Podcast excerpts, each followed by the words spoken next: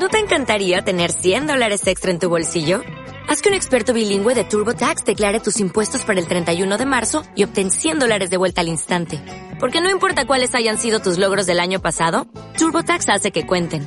Obtén 100 dólares de vuelta y tus impuestos con 100% de precisión. Solo con Intuit TurboTax. Debes declarar para el 31 de marzo. Crédito solo aplicable al costo de la presentación federal con TurboTax Full Service. Oferta sujeta a cambios o cancelación en cualquier momento. Información y entretenimiento. Plaza Radio.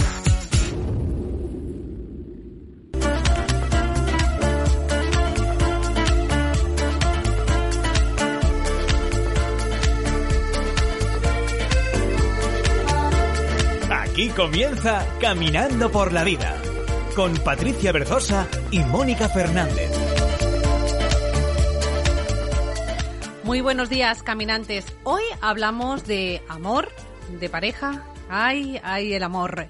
Es uno de los grandes temas de nuestra vida y quizá lo sea entre otros motivos porque a través de la pareja se puede crear la propia vida. Pero estar en una relación muchas veces es complicado. Parejas desiguales, discusiones, infidelidad, miedos, rencores, muchas veces parecen ser las columnas sobre las que se construyen algunas relaciones. Recuerdo que hace tiempo un hombre me decía en relación a su pareja, no la entiendo, pero no la entiendo de verdad. Es como si habláramos dos idiomas completamente diferentes. Y es que quizá muchas veces hablamos idiomas diferentes, idiomas emocionales, experienciales, vitales diferentes. Quizá no nos comunicamos bien, llegamos a la relación con muchas cargas del pasado, de anteriores relaciones, de nuestros antepasados, de nuestra infancia, dominados por nuestros niños interiores, y el otro llega con lo propio, y quizá todo esto es demasiado peso para bailar, disfrutar y gozar juntos. Pero ¿cuáles son las bases en las que crece una relación sana? ¿Cómo liberarnos de lo que nos pesa? ¿Podemos aprender a vernos y a ver al otro más allá de las ideas de nuestra mente? ¿Cómo podemos vivir una relación de pareja dichosa y constructiva, llena de vida? Hoy tenemos la fortuna de que nos acompañe en ese programa el terapeuta, formador y escritor Joan Garriga, y junto a él abordaremos este tema apasionante a través de su último libro, Bailando Juntos, la cara oculta del amor en la pareja y en la familia, en el que nos da las claves para un buen amor más libre y más honesto, nos dice. Os comparto solo un pequeño extracto de este libro de Joan Garriga que dice, si yo miro al otro a través de mis intereses, de lo que a mí me gustaría que fuera, no lo acepto tal cual es, mientras que el amor espiritual acepta y toma al otro tal como es. No te miro solo en función de lo que yo creo que necesito, ni de lo que creo que tú necesitas, sino de lo que yo soy y de lo que tú eres. ¿Y no es acaso, caminantes, lo que todos queremos? Ser, poder ser quienes somos de verdad. Comenzamos enseguida este programa con Joan Garriga, como os decía, y además os recuerdo que vamos a tener a Patricia Restrepo, directora del Instituto Macrobiótico de España, que nos va a hablar de productos derivados de la soja. También a Lola Enguídanos de Esencias Matilda, que nos va a descubrir el aceite esencial de azahar, también llamado Neroli. Y cómo no, vamos a tener ejercicios prácticos en clave de coaching. Tenemos como un texto maravilloso que nos trae Mónica. Tenemos un programón. Comenzamos enseguida y os recuerdo nuestras redes sociales. Facebook barra Caminando por la Vida Radio, Instagram arroba Caminando Radio. Tenemos un email caminando por la vida radio arroba gmail.com y te recuerdo que este programa puedes escucharlo tanto en la web de Plaza Radio como en todas las plataformas de podcast como iVoox, Spotify. Nos puedes encontrar donde quieras compartirlo con esa persona a la que sabes que le puede ayudar a escuchar este programa. Yo soy Patricia Berzosa y esto es Caminando por la Vida, tu programa de desarrollo personal en Plaza Radio.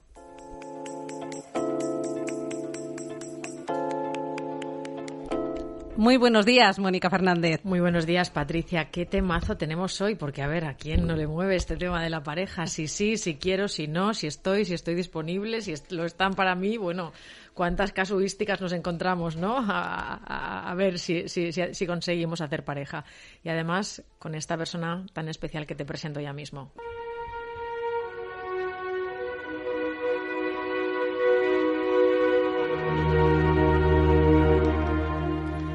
Joan Garriga es psicólogo humanista, terapeuta gestal, escritor, conferencista internacional, un gran amigo mío y de este programa de radio, ya lo hemos entrevistado unas cuantas veces.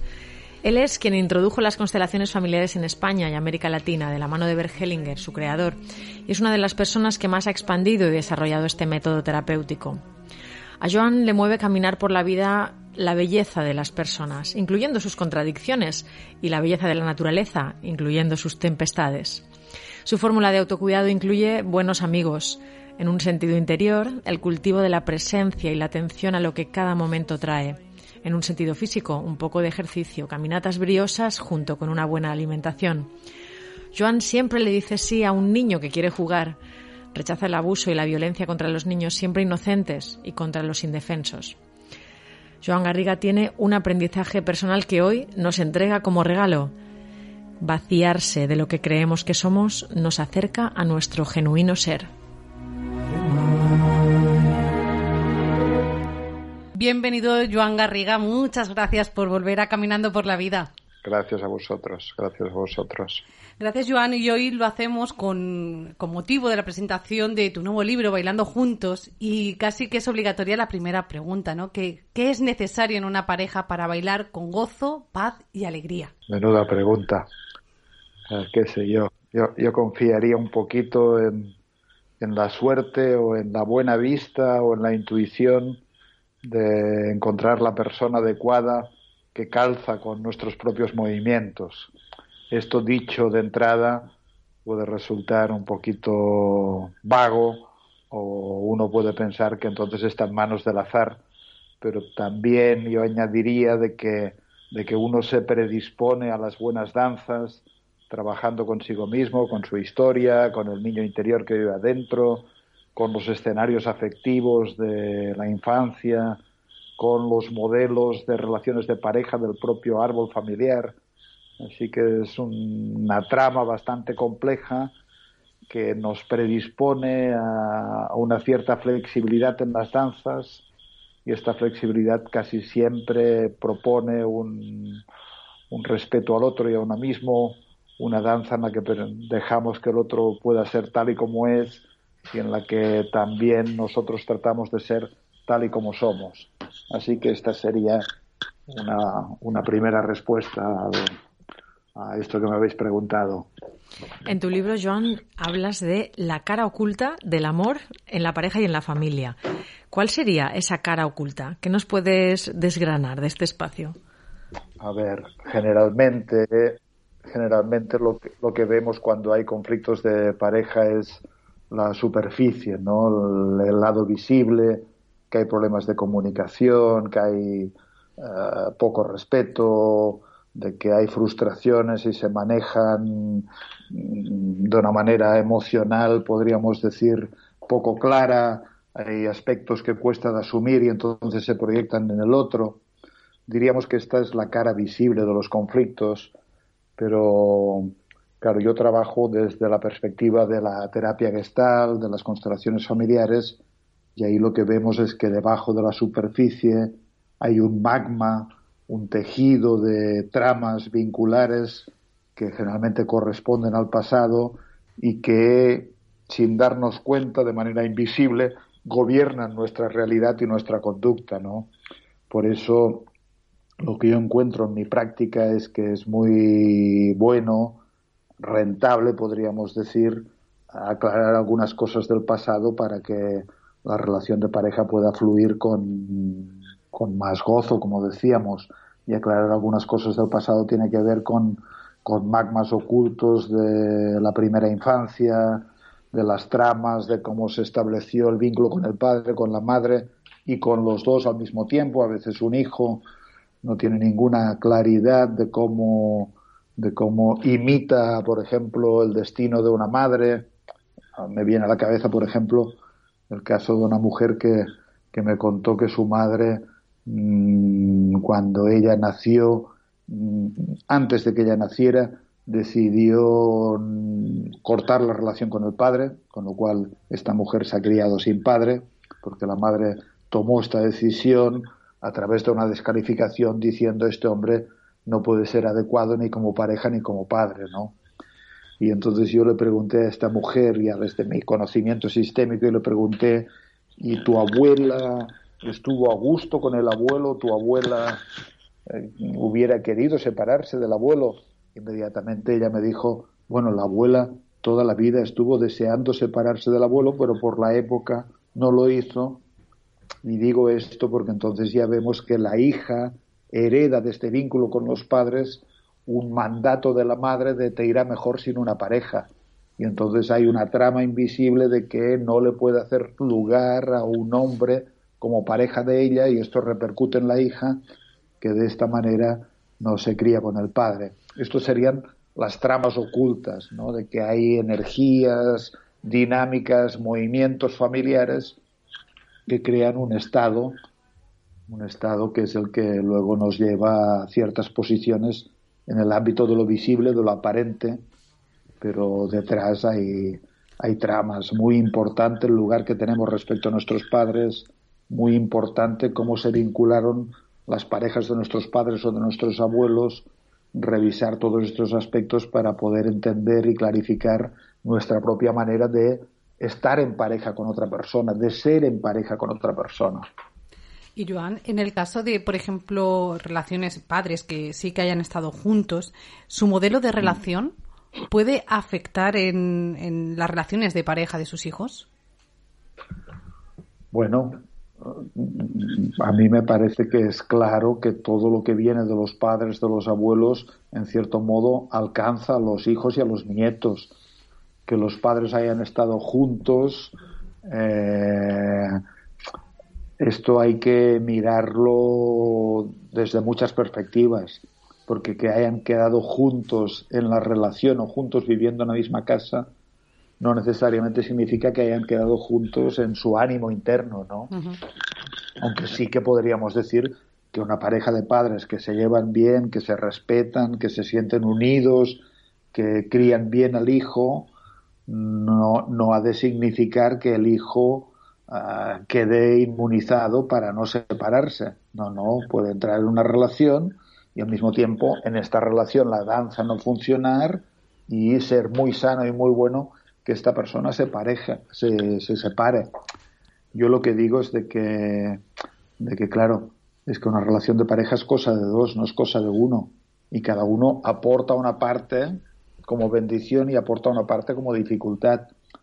Pero, qué sé yo, cada pareja es un organismo, de la misma manera que no hay ninguna persona que se parezca a otra, podríamos decir que no hay ninguna agrupación o unión de dos personas que forman una pareja que se parezca a otra. Así que configuran un universo, configuran un mundo y en este mundo, claro, y aparte, otra cosa también quiero añadir también la cara oculta. Ocurren muchas cosas que ya no dependen de los padres, sino de adultos o de experiencias en la adolescencia, cosas que nos han sucedido que a veces no son fáciles en la pareja, por ejemplo. No es lo mismo una pareja cuando uno de los dos aporta un hijo que lo tenían de una relación anterior que cuando no hay hijos de una relación anterior, porque esto genera un cierto desequilibrio que hay que sobrellevar o que hay que manejar. Así que yo diría que garantías de perdurabilidad no hay no hay absolutamente ninguna. A mí me parece que ni siquiera es deseable por sí misma la perdurabilidad, porque la perdurabilidad sin bienestar o sin crecimiento no, no estoy seguro de que sea un gran valor, aunque es cierto que mucha gente elige malestar a cambio de acompañamiento. Y, y también sería cierto que, que vivirse solo o más que solo aislado es algo que no es eh, agradable ni es bueno para ningún ser humano ni para ningún mamífero. Hace poco decía, leía que alguien decía, creo que era Pablo Dors, eh, decía que el infierno es el aislamiento, es el estar aislados. Ahora, yo creo que hay formas de estar en comunidad, en acompañamiento, en congregación, podríamos decir, que que no tienes que pagar el precio del malestar para estar acompañado. En principio, una relación de pareja, por supuesto que hay momentos de crisis, momentos de confrontación, momentos a veces de sequedad, momentos de desierto, pero en principio tiene que proveer de acompañamiento, de unión, de amparo, de bálsamo, de creatividad, de sexualidad, de intimidad depende también de la fase de la vida de, la pareja, ¿no? Así que no hay garantías, pero bueno, no hay garantías en la pareja, no hay garantías en la vida, no hay garantías de nada, todo es cambiante, pero esto no quiere decir que no podamos prepararnos, trabajar con nosotros, hacer crecer dentro de nosotros lo mejor y la mejor versión de nosotros mismos, incluyendo los aspectos que nos son difíciles para llevarnos más adultos o más enteros, llevarnos, conducirnos hacia el encuentro con un otro. Podemos decir, Joan, que la pareja es el lugar per se, el, lugar del autoconocimiento, porque ahí surgen todos estos aspectos que, permanecían ocultos, ¿no? Y parece que a través de, la pareja se hacen visibles. Claro, sí, digamos que ah, en el viaje de la vida, hace poco daba un, curso que, que, lo llamé las transformaciones en realidad iba del viaje de la vida, que es el viaje heroico, en el viaje de la vida, la, vida, la vida a veces nos, nos llama. Tenemos llamados, podríamos decir, del espíritu, podríamos, tenemos llamados de un algo más grande que nos dirige. Y estos llamados toman la forma a veces de la adversidad, del conflicto, de la crisis. Y para muchas personas estos llamados vienen a través de la pareja. Una crisis de pareja, un conflicto, una adversidad, una frustración, una separación. Y claro, mm, esto nos invita, nos induce a mirarnos a nosotros mismos. Es decir, en realidad es rentable terapéuticamente y existencialmente preguntarse de qué manera yo estoy contribuyendo a los resultados que estoy teniendo, ¿no? La vieja táctica de decir el problema es tuyo es, es demasiado negacionista y demasiado sencilla, yo creo que demasiado infantil. Así que uno queda invitado a preguntarse, bueno, ¿cómo participo de la realidad que tengo? ¿Cómo estoy contribuyendo a los problemas que están sucediendo también?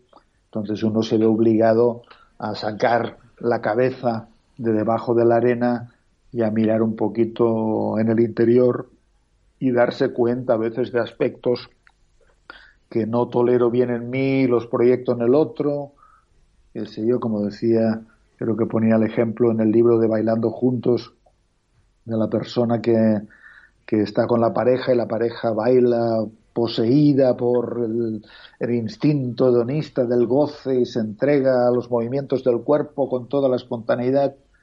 Y esto fue algo que le enamoró a uno, pero luego le resulta muy molesto porque en definitiva lo que a uno le resulta muy molesto porque no lo asume es la propia espontaneidad. Así que esto negado en uno luego se convierte en admiración en el otro, pero también en dificultad en aspectos del otro.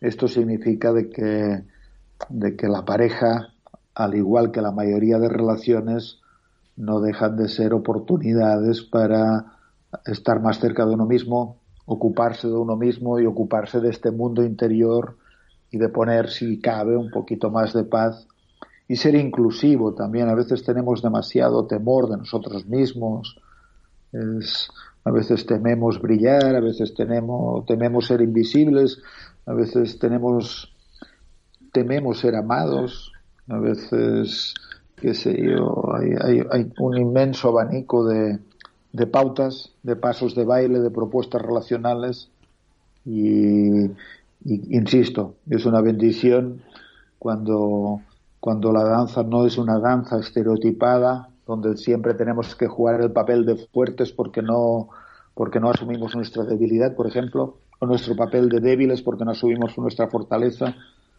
Es decir, la mejor danza es aquella en la que podemos bailar la danza de cada momento tal y como es y en la que nada está oculto y todo puede estar disponible.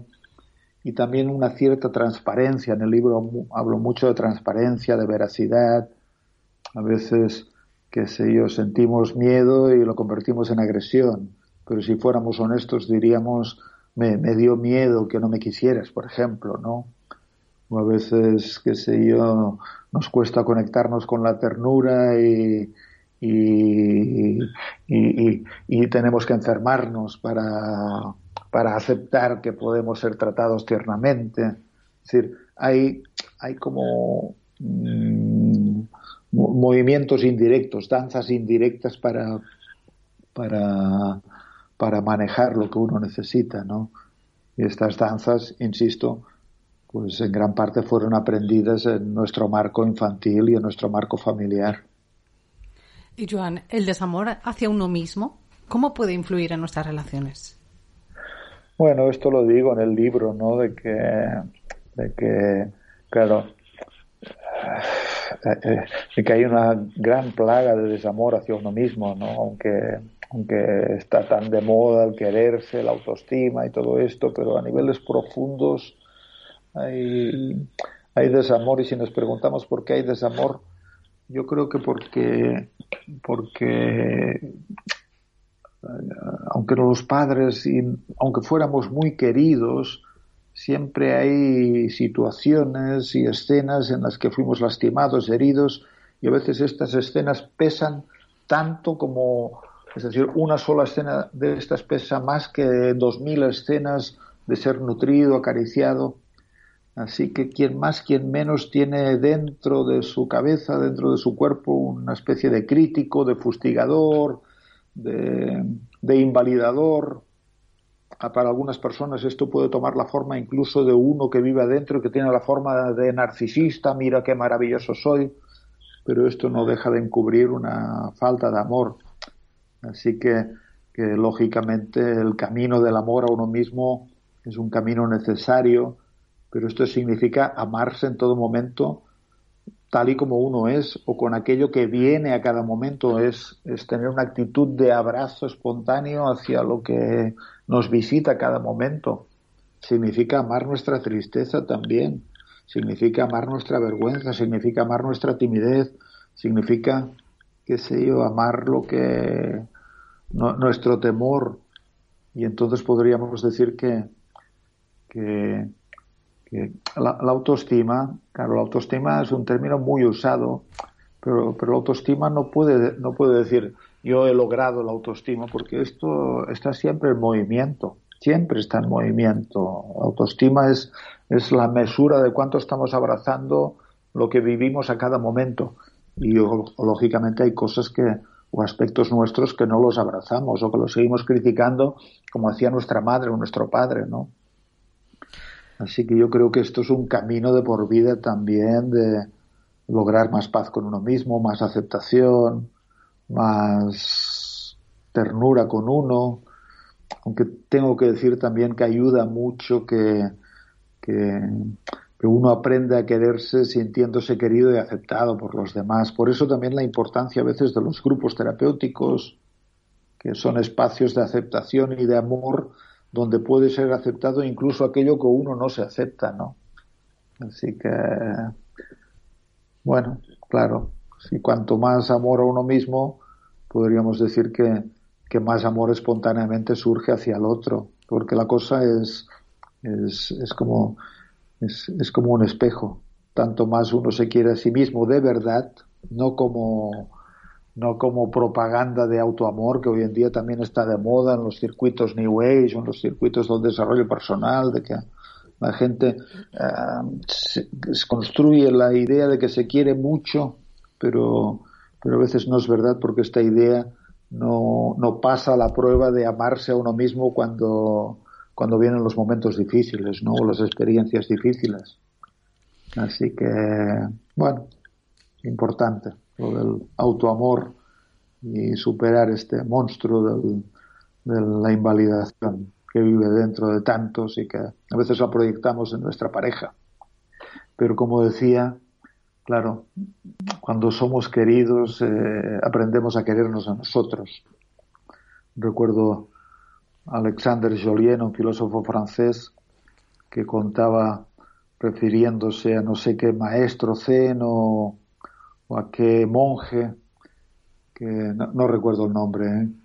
y que el monje una vez le dijo a él, le dijo, puedes hacer lo que quieras, pero no puedes hacer que no te quiera. Es decir, es como, como decir, eh, este monje o este maestro tenía un amor incondicional, ¿no? Y, y, como viniendo a decir, aunque, aunque tengas una rabieta, yo te quiero, aunque estés triste, yo te quiero, eres bienvenido. Ojalá tuviéramos esta actitud con nosotros mismos para no tener que enredar al otro en aquello que nosotros no podemos aceptar de nosotros mismos, proyectándolo, adjudicándoselo o a veces reclamando, reclamando que el otro tome una posición que es la que hubiéramos necesitado de nuestros padres y no la tuvimos, o reclamando que el otro tome la misma posición que nuestros padres. Esto es paradójicamente una fuente de sufrimiento muy grande cuando, qué sé yo, el hijo, por ejemplo, sintió que era, eh, que era lo más querido por una madre y lo más querido en un sentido, podríamos decir, de implicación, que la madre quería a este hijo por encima del padre y por encima de todo en este mundo. Es decir, tenía una sobreimplicación con el hijo. Esto es un escenario natural por el hijo, para el hijo, y esto luego la pareja invitará a su pareja a que sea una especie de madre incondicional que lo acepta todo de él, ¿no? En lugar de un hombre que se pone al lado de una mujer. O bien uno vivió abandonos de la madre y luego lo que quiere es que la pareja no le abandone, pero no para de ponerla a prueba hasta que consiga al fin que la pareja se canse y lo abandone, ¿no? Son tramas de, que hay que mirar muy de cerca porque si no traen mucho sufrimiento y, yo creo que hay demasiado sufrimiento en el mundo. En tu libro expresas, Joan, que hay profecías infantiles autocumplidas que gobiernan nuestras vidas sin que seamos conscientes de ello y que continuamente sabotean los vínculos que establecemos. Es explicar un profético, ¿no? Y también hay el ente natural, bondadoso. Este está en el fondo y prevalece siempre a pesar de los pesares, ¿no? pero crecido, sepultado, ah, se le sepulta o se le oscurece y se construye un niño que es más bien tiránico y profético. Y tiránico quiere decir que, que sé yo, que si un niño se sintió, que sé yo, ponle salvador de la madre porque la madre tenía depresión o la madre no quería vivir o la madre estaba mal con el padre y entonces el hijo toma una posición salvadora con la madre esta posición salvadora luego tiraniza toda la personalidad y se convierte inconscientemente en una suerte de profecía que, indica que las relaciones de amor tienen que ser unas en las que hay un salvador y un problemático. Igual como en la infancia el hijo tomó la posición salvadora y la madre una posición problemática porque tenía dificultades o estaba deprimida, etcétera, etcétera, ¿no? Así que se profetiza y todo esto son, no es que uno las piense estas cosas, son, son como impactos, engramas, uh, rutinas, podríamos decir, emocionales, vinculares, afectivas, que, dirigen y gobiernan, y gobiernan. Entonces uno va al ámbito de la pareja y, y, y que sería como me decía hace poco un amigo, ¿no? Me decía que, que su pareja era como la super romántica. Le preparaba no sé qué, no sé cuántos, y quería hacerlo todo junto, y a todo le metía una cantidad de emocionalidad, y, y, y, y para ella esta, esto, estar en pareja significaba esto. Y claro, él decía, pero yo no soy así, yo no soy tan romántico, yo no hago tanto, qué sé yo, decorado, yo no soy tan festivo, yo no soy tan regalón, a mí a veces hay cosas que no me gusta hacerlas con ella, necesito mis tiempos para mí. Y entonces, claro, ella tiene la profecía de que con romanticismo y espectáculo emocional, qué sé yo, entrará directamente en Hollywood con él y él es la marioneta que tiene que encajar en este juego hollywoodiano y él tiene la expectativa de que de que no le invadan como le invadió su madre, aunque acaba encontrando una mujer que le invade, ¿no? Y entonces ya tenemos ahí, digamos, la danza uh, sacando chispas, ¿no? En la que, en, la que él, qué sé yo, ha logrado que ella sea una invasiva con todo su espectáculo emocional y romántico y, y ella ha logrado que él que sé yo, se resista a este espectáculo y cuanto más se resiste, más espectáculo y cuanto más espectáculo él, más se encierra, ¿no? Y claro, así que, que y, y, lo peor de todo es que, claro, para ella, su manera de funcionar es normal. Y para él, su manera de funcionar es normal. También. Y, y entonces van las parejas y claro, y me pedía, este amigo me pedía, bueno, ¿y qué hago? Le digo, mira, vete a ver a un terapeuta. Y le di, porque yo hago grupos, no hago terapia individual, y aparte de un amigo, no. Y entonces, claro, lo primero que hace el terapeuta es decir, qué bien lo hacéis, ¿eh? Para estar convencidos de que cada uno funciona de la mejor manera. Pero qué, qué, poca idea tenéis de cómo es funcionar de la manera del otro que sé a veces habría que prescribirles a las parejas, mira, durante una semana serás el otro y vas a jugar el rol del otro y vas a ponerte en el lugar del otro. Así que bueno, nada, estas profetizamos y funcionamos pues en función de, de nuestros escenarios antiguos que vienen vienen movidos por este niño que yo le llamo tiránico y profético y bueno, esto explico en el libro junto con mil cosas más. De hecho, Joan, en el libro también eh, tocas otro tema, que es el de las energías de la vida o de la muerte. Hmm. ¿Cómo afectan estas energías a nuestra relación de pareja? Pues mira, uh, en mi experiencia, mucho, mucho. Y claro, yo trabajo mucho desde el marco escénico, de gestáltico, constelaciones familiares, y entonces ahí, por ejemplo, se ve cómo la pulsión de vida o la pulsión de muerte, la energía de vida o la energía de muerte, es decir, cuánto uno está bien sujeto y sostenido y abrazando la vida, o cuánto uno a veces no está tan sujeto ni tan sostenido, sino que se cae, que le cuesta sujetar bien la vida. Y lo que yo he visto pareja cuando uno de los dos o los dos no, no se sujetan bien a la vida. Y, a ver, ¿qué significa sujetarse bien a la vida? Ah, pues, ¿qué sería no sujetarse bien a la vida? Sería estar deprimido, con excesiva angustia, qué sé yo, ah, intentos de suicidio, ah, sensación de desamparo, sensación de no poder. Entonces, cuando uno de los dos no se sujeta bien, eh, esto genera en el otro una, una obligación de sostenerle, esto genera a veces dependencia, o imagínate cuando los dos no se sostienen bien. Hace un montón de años trabajé con una pareja, hicimos un trabajo escénico y, y, la vivencia de él con ella era, por favor, mm, dámelo todo, como si le pidiera a ella que se hiciera poco menos que cargo de él. Es decir, él no se sostenía bien y quería que ella lo sostuviera. Y ella también le pedía a él, dámelo todo y sujétame. La, la, cómo se sentían los dos eh, era que estaban muy cansados, muy cansados. Claro, luego exploramos un poquito más. Claro, los dos se habían desconectado de sus padres y de su familia de origen. Es decir, los dos tenían pendiente de trabajar el encontrar un lugar interior, de sentirse sostenidos y amparados por sus padres también, más allá de lo difícil que pudieran haber vivido con sus padres, ¿no? Resumiendo, que hay energía de vida cuando estamos bien sujetos en nuestra familia de origen, en nuestros padres en el sentido positivo, cuando a nuestros muertos los hemos despedido y los sentimos como fuentes de vida, y estamos mal sostenidos cuando nos falla el amparo y el sostén de la familia, de los padres, cuando ha habido pérdidas.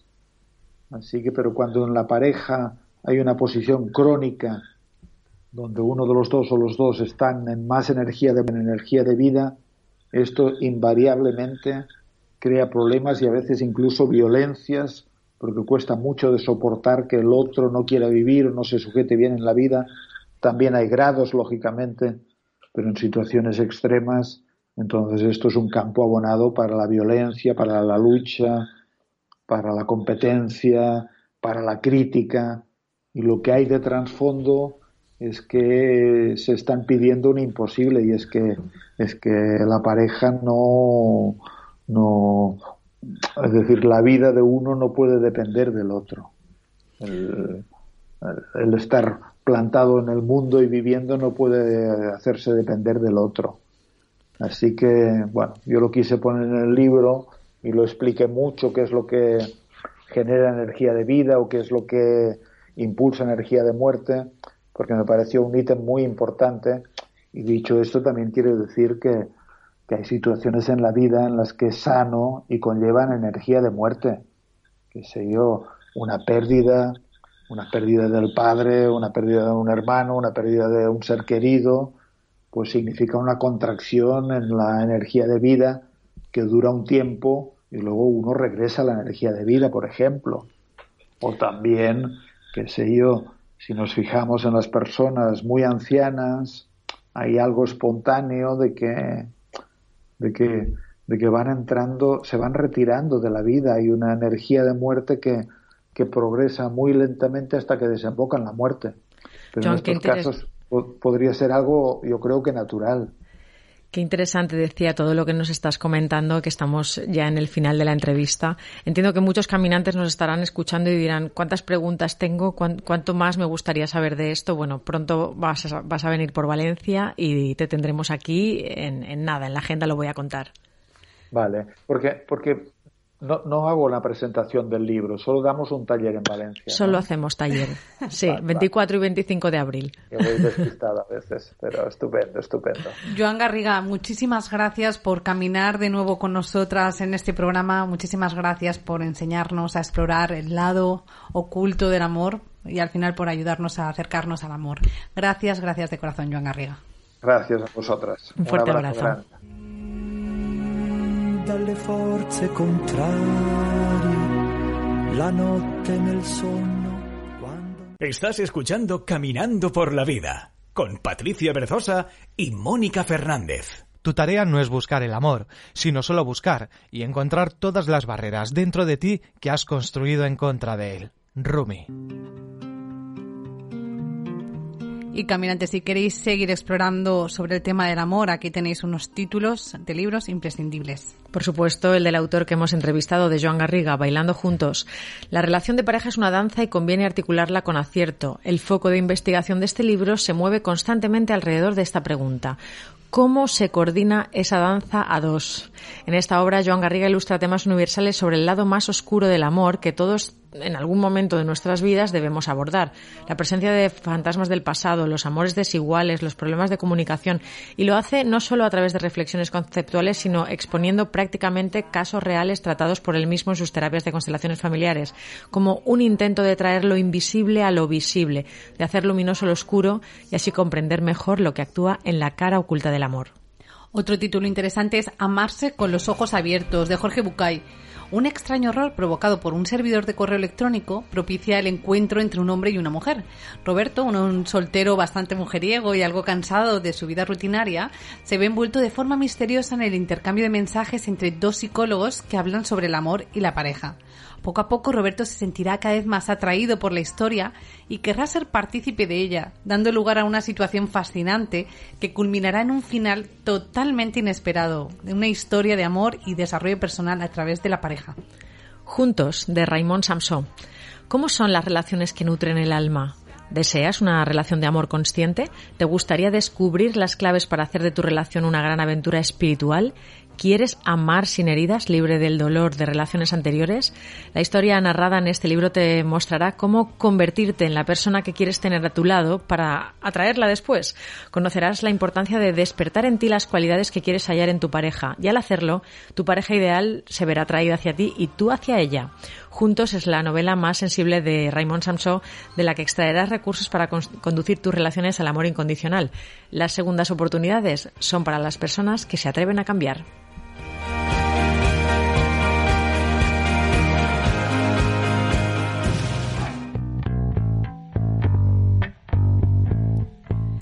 Y Mónica, esta semana nos inspira Nadie solo.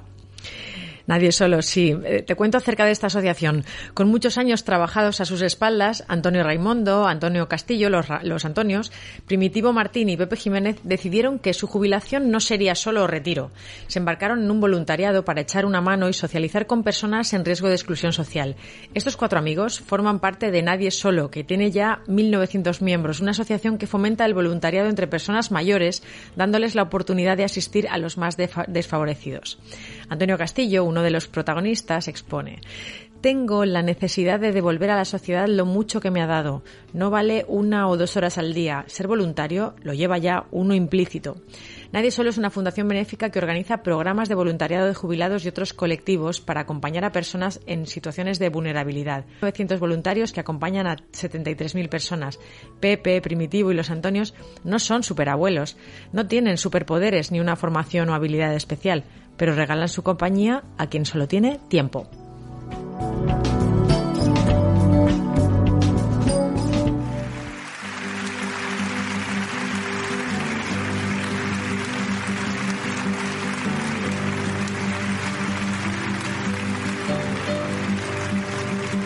Hey, caminantes, ha llegado el momento en el que dedicamos este aplauso a nuestra querida Patricia Restrepo, directora del Instituto Macrobiótico de España. Bienvenida, Patricia Restrepo.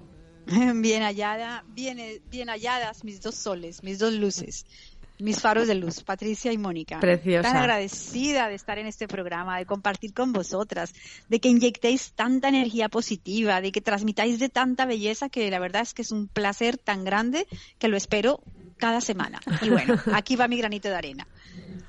Hoy nos hablas de los derivados, sobre las verdades de los derivados de la soja, ¿no? Sí, Patri, sobre todo mitos y verdades de la soja, mm. ¿no? Porque está bien que le pongamos un poco de, claridad a, todo este tema que genera tanta controversia y que, tanta confusión.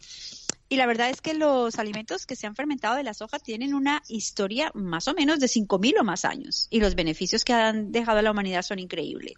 Ahora, lo que sí que es cierto es que la soja que se ha cultivado masivamente en la Amazonía o en la Pampa Argentina no tiene nada que ver con los alimentos derivados de la soja que, que, han sido, pues que se han comido desde, desde siempre. Y con esto quiero decir que eh, hacer como la diferencia, ¿no? Entre, encontramos muchos alimentos derivados de la soja, pero que están en, en nuestras estanterías o en las estanterías de los supermercados desde los años 40, porque la soja es un grano prodigioso que es muy rentable, que además, eh, bueno, que sirve de, base de insumo para otros alimentos. Entonces, lo que quiero contar hoy es que no es lo mismo comprarme cosas dulces de soja, pues como helados de soja, barritas de soja, eh, no sé, todos los productos de soja que hay en este momento, los postres de soja, el, pan de soja. Esto no tiene nada que ver con los productos que se han utilizado, que en este caso serían fermentados, como el miso, el tempe, el nato, el tamari, el soyu, y además se cuajan como el, el tofu. Estos son alimentos que realmente se han usado tradicionalmente y que son alimentos muy terapéuticos, ¿no? Eh, no, por casualidad, por ejemplo, la terapia del, de consumir tofu, claro, aquí subrayamos que siempre sea de origen ecológico, que tenga, que sea de una marca conocida. Esto parece muy como vulgar decirlo en la radio, pero es verdad que no podemos seguir comprando productos derivados de la soja que vienen de la agricultura extensiva de todos estos de estos campos que he nombrado. Entonces, si compras un tofu de la finestra, o sea, tofus que realmente o tempe o, sabes que tienen una, una garantía, ¿no?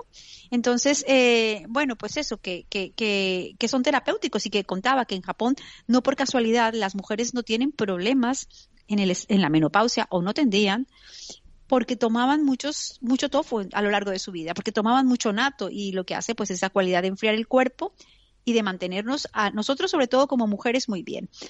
Dos puntos más que quiero subrayar es que los productos naturales de origen ecológico procedentes de la soja, como los que acabo de mencionar, eh, además provocan una disminución increíble del colesterol. Es que acaban con el colesterol malo. Y además es verdad que aquí es donde viene el punto de, de confusión, tienen fitoestrógenos y paradójicamente a todas las teorías confusas ¿no? Que eh, el, estos fitoestrógenos de la soja tienen una actividad inhibidora de estrógenos, es, son antiestrogénicos. Me refiero en el caso de personas que tienen eh, problemas o han desarrollado algún tumor maligno de mama, que se les dice no coman tofu. Pues curiosamente, en Japón, justamente, y yo en mi, en mi consulta, como terapia, siempre los utilicé. Esto creo que ha sido como una leyenda muy reciente que no tiene un fundamento real. Bueno, pues el tofu eh, reduce el riesgo de cáncer de mama, de útero, fortalece los huesos, tiene una cualidad dispersante y enfriante que hace que los, los sofocos y todo lo que cuando tenemos mucho calor desaparezcan. Entonces, ¿qué os parece lo que os estoy contando, Patri y, Mónica? Pues es Porque realmente Sí, Patricia, que me, parece muy interesante y sobre todo la importancia de tener información para tomar decisiones conscientes ¿no? en nuestra alimentación. Claro, yo siempre he dicho que el tofu, el tempe, el nato y el miso no son lo más importante de eh, un plato de comida, pero tampoco lo menos importante. Es decir, que no vamos a, ponerle una aureola a todos los derivados de la soja, pero no los vamos a, excluir. Máxime cuando ya en España estamos cultivándola y muchos de los productos que tomamos fermentados no nos vienen de Japón. Es decir, que el miso lo encontramos de, origen y producción y, y artesanía española.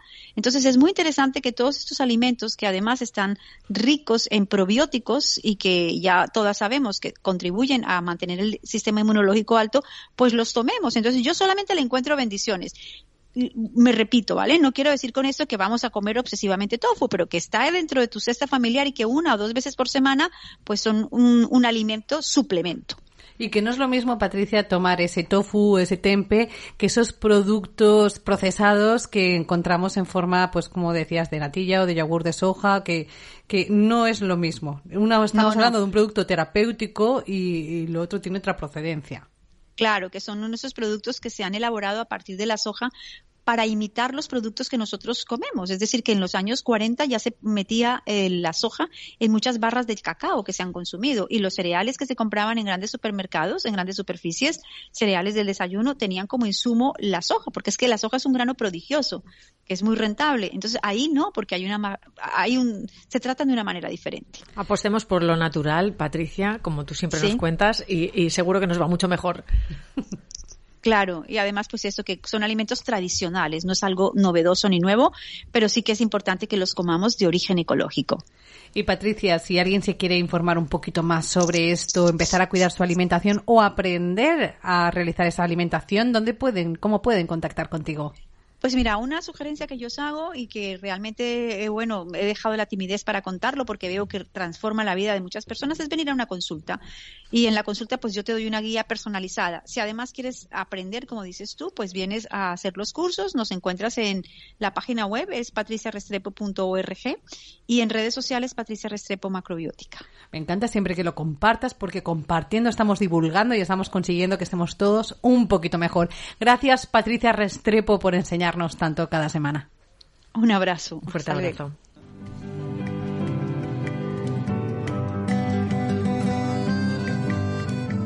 Grande te quiero como monte preñado de... Caminando por la vida en Plaza Radio. Una definición de amor. La alegría de que el otro exista. Walter Riso.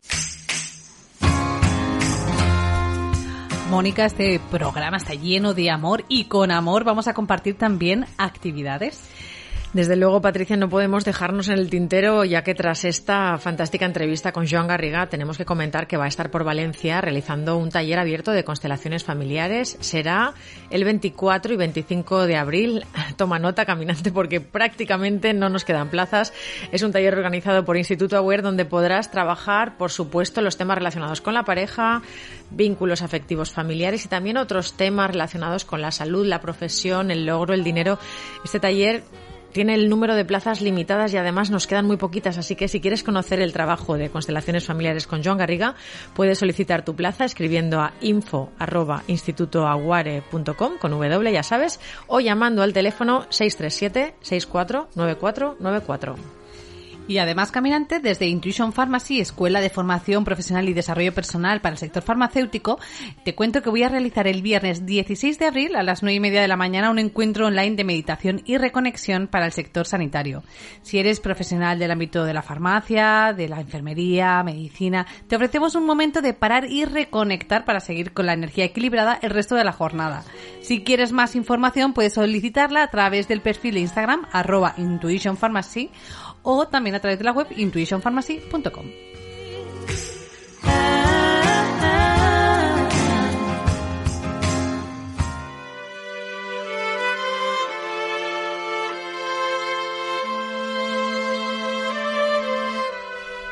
Y ahora mismo damos paso a Lola Enguídanos de Esencias Matilda, que ya la tenemos al otro lado para contarnos esas, esas maravillas como cada semana para cuidarnos a través de los aromas de los aceites esenciales. Muy buenos días, Lola. Muy buenos días, Patricia. Buenos días, Mónica. Hola, Lola. Lola, hoy nos hablas de una del aceite de Neroli. El Neroli. El o, Neroli. O azahar. eh, el, el azahar, que, que bueno, a pesar de que hemos tenido estos días que parecía que, que eran más de invierno, ¿verdad? La primavera ya la tenemos aquí y quien tenemos la suerte de estar eh, cerca de naranjos ya hemos podido eh, disfrutar de, de, su aroma. Qué Pues maravilla, qué maravilla el olor a azahar. Qué maravilla. Pues es, es la verdad un aceite esencial que es de los más preciados que existen. Desde luego, eh, es el más valioso de, del naranjo y también el más complejo porque contiene eh, la mayor cantidad de principios activos. Sí que es verdad que tiene un precio elevado y esto se debe al poco rendimiento que, que da la destilación, ¿no? Imaginaros, se necesita más de una tonelada de flores para obtener un solo litro de aceite esencial. Por esto es un poquito caro, pero desde luego es un lujo. Cuando wow. dices un poquito caro, ¿de qué estamos hablando, Lola? Más o menos. Bueno, dos mililitros, mmm, 20, mucho. Dos mililitros, ¿vale? vale. Sí, sí, sí. Es poquito. Pero es, se puede, se le puede permitir porque, eh, bueno, luego contaré para, para extender el aceite esencial cómo lo pueden hacer. Eh, es relajante del sistema nervioso, es ansiolítico, inductor al sueño, incluso para insomnios severos. Es antidepresivo, reequilibra el sistema nervioso eh, porque tiene también una acción neurotónica, ¿no? Que facilita que sea eh, antidepresivo. Es antiinflamatorio y también hipotensor. En mmm, propiedades, digamos, eh, tradicionales, re, podemos quedarnos con que es relajante, es calmante y es un ansiolítico relevante. En eh, indicaciones estéticas diremos que en la piel es, regenerador y es antienvejecimiento, sobre todo lo utilizamos pues para pieles maduras y pieles secas. Y qué decir que en perfumería es eh, un aceite esencial muy utilizado porque tiene una fragancia mmm, amable con un aroma floral pues envolvente, delicado y en fin, ha formado parte y formará de innumerables perfumes como nota de corazón, ¿no? La que la que está en medio. Indicaciones energéticas, que esto no, no lo podemos perder.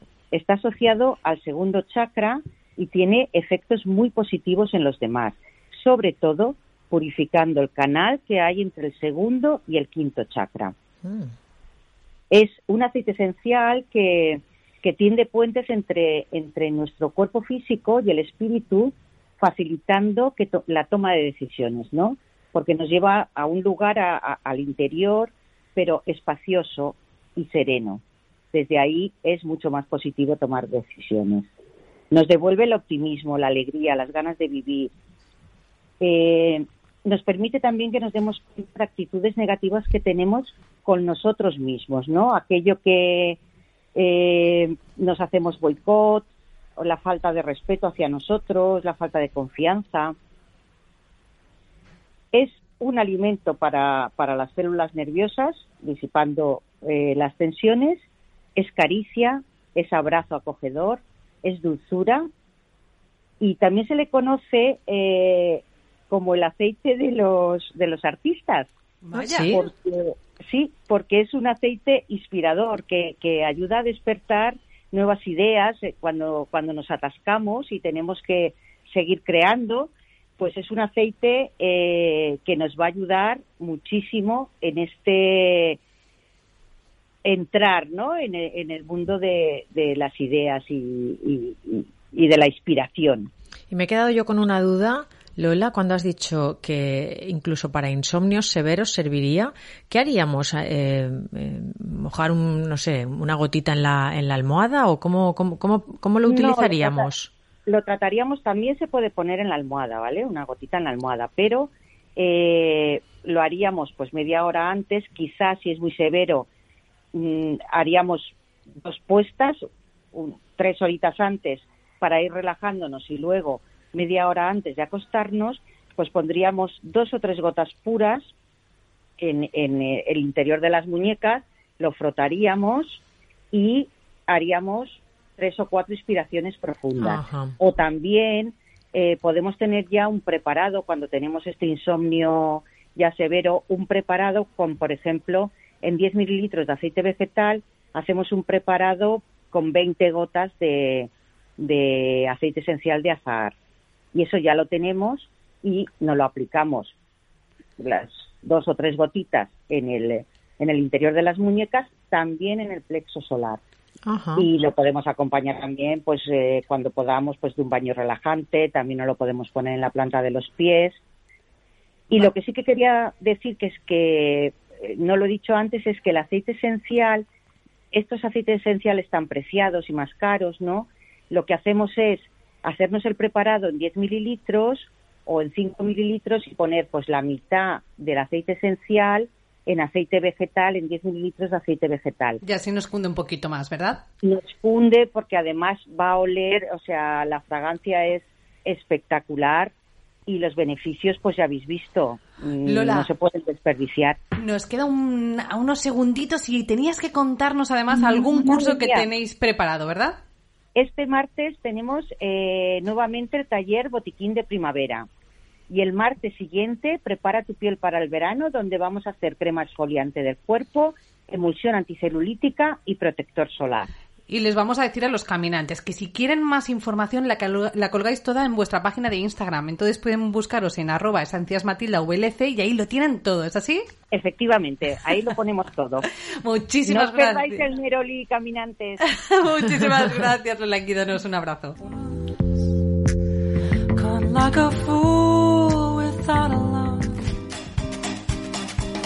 Comienza la práctica. Y caminantes, ha llegado ya el final del programa, estamos llegando a la recta final y como siempre te invitamos a trabajar empezando por una pregunta. ¿Qué define tu danza en el ámbito de la pareja?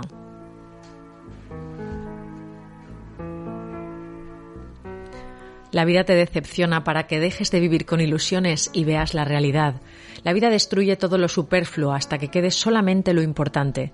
La vida no te deja en paz para que dejes de culparte y aceptes todo como es. La vida va a retirar lo que tienes hasta que dejes de quejarte y empieces a agradecer. La vida envía personas conflictivas para curarte, para que dejes de mirar hacia afuera y empieces a reflejar lo que eres por dentro. La vida te permite caer de nuevo y de nuevo hasta que decidas aprender la lección. La vida pone a tus enemigos en la carretera hasta que dejes de reaccionar. La vida te asusta y te asusta estará cuantas veces sea necesario hasta que pierdas el, el miedo y recuperes tu fe. La vida te despierta, te poda, te rompe, te decepciona, pero créeme, eso es para que tu mejor yo se manifieste hasta que solo el amor permanezca en ti. Dedicar un tiempo al reconocimiento en la pareja es una forma de nutrirlo. Con reconocimiento me refiero a un espacio en el que compartamos con el otro de una forma honesta lo que valoramos en él, cómo contribuye a que nuestra vida crezca, qué valoramos en nuestra relación, en nuestro crecimiento juntos, por ejemplo. La propuesta es que busquéis un espacio de intimidad, de tranquilidad en el que podáis compartir esto y lo que consideréis necesario, primero uno y luego el otro. Nos resulta muy fácil en el día a día poner el foco en lo que falta, en los deberías, en los supuestos defectos, en las zonas donde falta amor. Y nuestra propuesta esta semana es que pongamos el foco donde hay amor donde se genera crecimiento, donde se genera gozo, porque donde ponemos la atención es lo que se expande. Y acabamos con una afirmación positiva. Elijo el amor. Pues Mónica, que así sea, que elijamos cada día el amor tanto nosotras como los caminantes y desde luego la dicha está muy cerquita. ¿eh? Que elijamos el amor, el gozo y sobre todo compartirlo y si es en pareja, estupendamente. Que aprendamos a bailarla, que aprendamos a bailar de verdad en una danza que sea gozosa, alegre y dichosa. Bella y nutritiva. Amor para ti, Patricia. Igualmente, Mónica. Gracias a todo el equipo que hace posible Caminando por la Vida. Gracias a Ina Fernández, responsable del control técnico. Y gracias a todos por caminar con nosotras un día más. Nos encontramos la próxima semana, ya sabéis, el domingo a las 9 de la mañana, aquí en Plaza Radio, Caminando por la Vida. Yo os deseo una semana maravillosa, fuerza para hacer realidad vuestros sueños y que caminéis de frente sin perder el rumbo.